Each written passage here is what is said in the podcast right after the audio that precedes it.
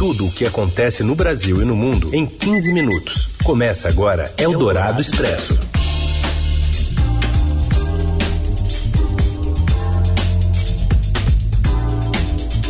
Olá, olá, tudo bem por aí? Tá começando por aqui o Eldorado Expresso, edição desta terça, para deixar você bem informado dos assuntos que estão rolando, estão mais bombando, né?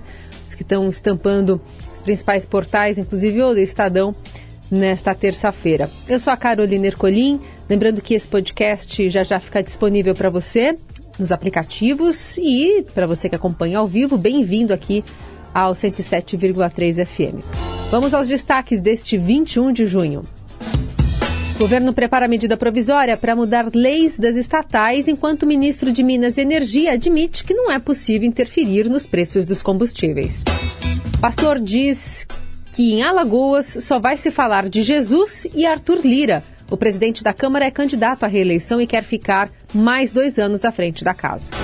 E mais, a chegada do inverno e o coletivo que quer aproximar garotas da astronomia. Eldorado Expresso. Tudo o que acontece no Brasil e no mundo em 15 minutos. O governo Bolsonaro prepara uma medida provisória para alterar as regras da Lei das Estatais, que foi criada em 2016 para estabelecer uma série de compromissos e responsabilidades na atuação das empresas públicas. No alvo central da proposta está a Petrobras e o modo de definição de preços de combustíveis praticado pela companhia. A informação foi confirmada ao Estadão pelo líder do governo na Câmara, deputado Ricardo Barros. Pelo regimento, a medida provisória passa a ter validade automática no momento que é publicada pelo governo. Tem validade de 60 dias, podendo ser prorrogada por mais 60 até que o Congresso vote seu texto. Nesta terça, durante uma audiência pública na Comissão de Minas e Energia da Câmara, o ministro Adolfo Saxida afirmou que o governo não pode interferir nos preços dos combustíveis. A declaração foi dada após o presidente da Petrobras, José Mauro Coelho, ter pedido demissão ontem em razão de pressões políticas feitas pelo governo a aliados. É a segunda vez que o governo federal troca a presidência da Petrobras neste ano na na tentativa de conter os preços. É difícil para a população entender por que, que o governo não interfere no preço dos combustíveis. E aqui, com toda a transparência, eu preciso ser claro: não é possível interferir no preço dos combustíveis. Não está no controle do governo e, honestamente, preço é uma decisão da empresa, não do governo. Além disso, nós temos marcos legais que impedem intervenções do governo na administração de uma empresa, mesmo o governo sendo o acionista majoritário. A Petrobras está submetida ao critério de paridade internacional, uma política adotada desde o governo Michel Temer em 2016. E com isso, o preço dos combustíveis varia de acordo com a cotação do, do barril de petróleo no mercado internacional e, portanto, das oscilações do dólar. De acordo com o ministro de Minas e Energia, o lucro da Petrobras foi maior do que das petroleiras de outros países. Adolfo Saxida também citou diversas vezes as medidas anunciadas recentemente pelo governo e Congresso para tentar amenizar a alta dos preços dos combustíveis para a população, como auxílio gás, a redução de impostos federais e a limitação do ICMS, o tributo estadual. E a crise com a Petrobras expõe a ação dos presidentes da Câmara, Arthur Lira, e do Senado, Rodrigo Pacheco, por reeleição. De Brasília, Daniel Vetterman.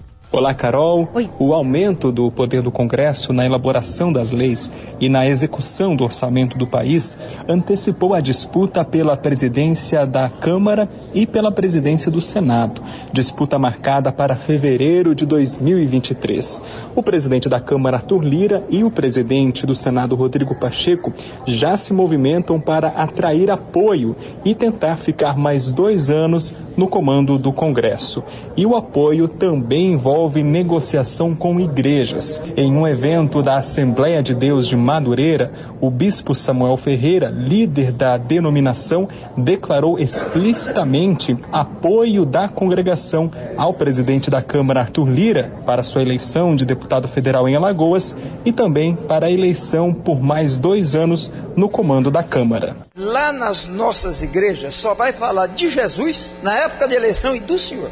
Se aparecer lá o grupo do outro lado, é do outro lado, não tem nada a ver com a gente. Como é que nós, essa mesa diretora, pauta suas ações? O dinheiro não nos apetece. O poder deles tem mandato. O nosso é até o dia que Deus nos der vida. Estamos aqui para honrá-los, muito obrigado por defender a igreja. A igreja está aqui, é sua, sua história.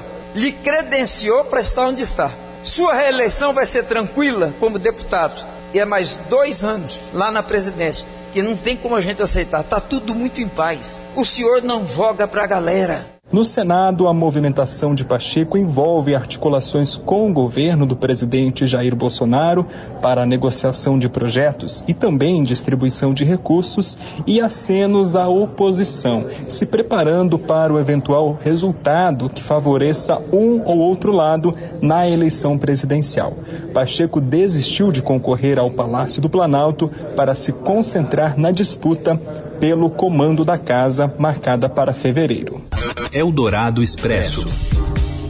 Após a identificação dos corpos do indigenista Bruno Pereira e do jornalista Dom Phillips, os peritos da Polícia Federal buscam esclarecer os detalhes do assassinato que chocou o país e repercutiu em todo o mundo com um exame de antropologia forense que tem previsão de ficar pronto na próxima semana.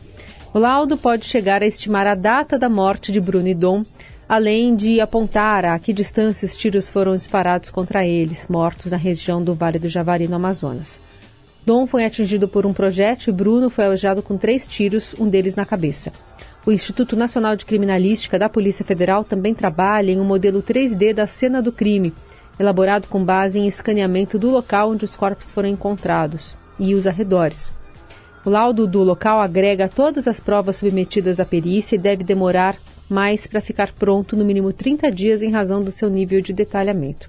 O documento pode até contar com vídeos e vai inclusive testar as versões dos envolvidos no caso, os três pescadores presos, né, por participação direta do duplo homicídio, o Pelado, o dos Santos e o Pelado da Dinha, além das cinco pessoas sob suspeita de terem ajudado a ocultar os corpos.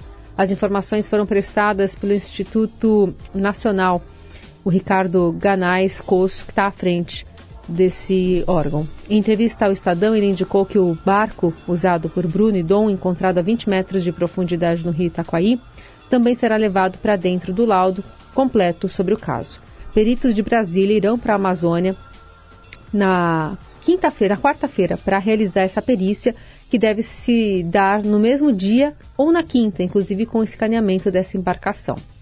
Até o sábado, dia 18, ao menos 15 peritos em Brasília se dedicavam exclusivamente para analisar essas provas ligadas ao homicídio. A entrevista completa com o Ricardo Ganais Coço, com mais detalhes sobre a rotina da Polícia Federal, está lá no portal do Estadão. Eldorado Expresso. Após dois dias de silêncio, o governo brasileiro emitiu uma nota nesta terça em que parabeniza o presidente eleito da Colômbia, o ex-guerrilheiro Gustavo Petro, por sua vitória eleitoral no último domingo. No texto do Ministério de Relações Exteriores, o governo brasileiro congratula o senador por sua eleição. Deseja ao presidente eleito êxito no desempenho de suas funções e reafirma seu compromisso com a continuidade e aprofundamento das relações bilaterais com a Colômbia. Ao contrário de outros presidenciáveis, como o ex-presidente Lula, o ex-ministro Ciro Gomes, o, até o vice-presidente Hamilton Mourão, o presidente Bolsonaro ainda não desejou sorte a Petro. A demora em acenos oficiais tem sido uma constante na eleição de políticos de esquerda, como aconteceu no Chile, após Gabriel Boric vencer a disputa. Eldorado Expresso. O inverno brasileiro, que começou oficialmente nesta terça, será mais rigoroso do que a média. Culpa do Laninha, um fenômeno que resfria as águas do Oceano Pacífico e aumenta a carga de frentes frias sobre o país. Segundo Heráclio Alves, meteorologista do IMET, as baixas temperaturas podem influenciar a formação de mais geadas, o que tem prejudicado agricultores e impulsionado o preço de alguns alimentos. Para esse, esse inverno de 2022, sob influência né, do fenômeno Laninha, que é aquele resfriamento das águas lá do Oceano Pacífico, tem essa tendência de temperaturas abaixo da média, principalmente nos meses de julho e agosto nos, na região sul e a, em algumas áreas, principalmente as áreas serranas da, da, região sudeste, de São Paulo, Minas Gerais, Rio de Janeiro, da incursão das massas de ar frio e, consequentemente, a formação de geada, que pode trazer prejuízos, principalmente ao setor agrícola. O especialista reforça que, apesar do aumento do número de frentes frias, elas passarão de maneira mais rápida. Uma virada no tempo mais firme dos próximos dias será prevista, está prevista para o início de julho.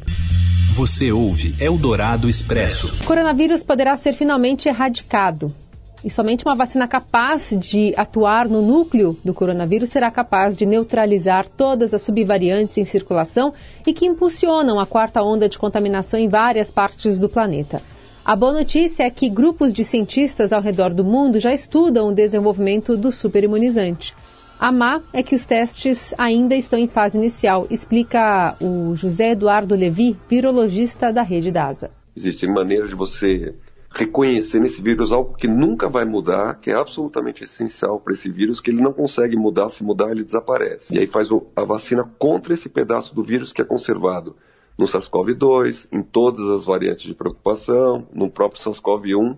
Essa é uma vacina que vai ser mais estável e que, na minha opinião, é onde a gente pode começar de fato a pensar em erradicação ou em reduzir, a, a, a tornar esse vírus um vírus é, ocasional, endêmico, mas em números muito, muito mais baixos do que a gente está vendo hoje. Talvez ano que vem.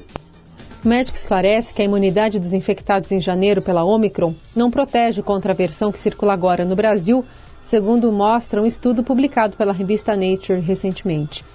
Mas tomar as doses de reforço da vacina ainda é uma arma eficaz contra a Covid porque impede casos graves e complicações. Portanto, mesmo que as variantes consigam escapar de parte dessa imunidade induzida pelas doses e provoque quadros de reinfecção, a vacina salva vidas. Segundo José Eduardo Levi, a tendência é que as novas fórmulas deixem de ser aplicadas em intervalos de meses, como ocorre hoje. Veja, a gente usa vacinas, é, por exemplo, febre amarela, basicamente é uma vacina que tem 50 anos, 60 anos sem mudar. Por Sim. quê? Porque o vírus não mudou. Então ela continua funcionando igual os últimos 60 anos. Se a gente tiver algo assim, em que nesse pedaço do vírus, como eu estou me referindo, ele não muda, a gente pode ter uma vacina que seja aplicada a cada 5 anos, ou cada 10 anos, um reforço, mas nada que precise ser atualizado constantemente. Eldorado Expresso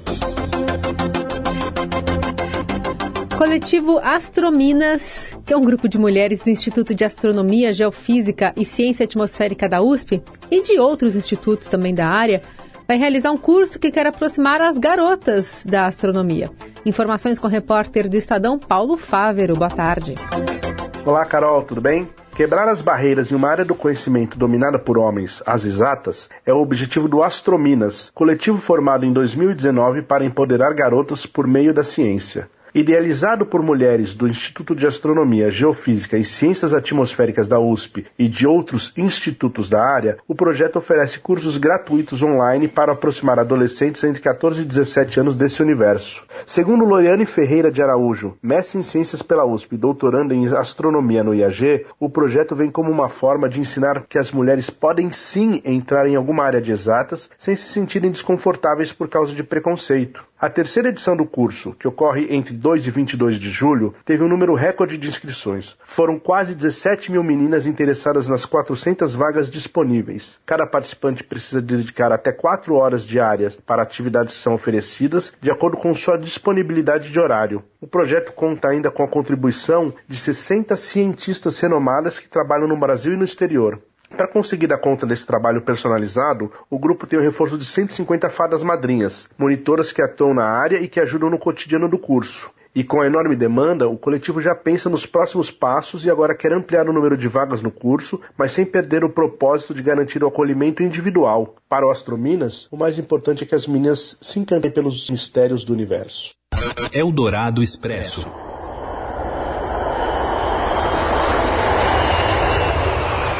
O avião do Neymar sofreu problemas técnicos no voo e fez pouso de emergência em Roraima. Com a Tuto. Conta mais, Robson Morelli. Olá, amigos! Hoje quero falar de um susto de Neymar e seus amigos, a namorada e a irmã e alguns companheiros num voo em seu avião fretado. Neymar voltava dos Estados Unidos com destino a São Paulo para curtir o restinho das férias do PSG, mas o avião teve que fazer um pouso forçado em Roraima por problemas técnicos. Claro que é sempre um susto quando isso acontece, mas felizmente nada de mais sério ocorreu durante o voo. O avião avião desceu normalmente, fez os seus reparos e a comitiva liderada pelo jogador da seleção brasileira teve que passar uma noite no estado brasileiro. Não estava nos seus planos, mas dos males o pior. Neymar volta para São Paulo, curte um restinho de suas férias e depois se reapresenta ao PSG, onde tem contrato por mais três anos. O clube vai fazer a sua pré-temporada no Japão e a competição lá na França já começa no mês de agosto. Então, Neymar está ali nos seus últimos dias de descanso antes de voltar a trabalhar no clube francês. É isso, gente. Falei, um abraço a todos. Valeu. Ah, obrigado. E é com o Neymar que a gente encerra a edição de hoje do Eldorado Expresso. Para você, uma ótima terça. Amanhã estamos de volta. Você ouviu Eldorado Expresso tudo o que acontece no Brasil e no mundo em 15 minutos.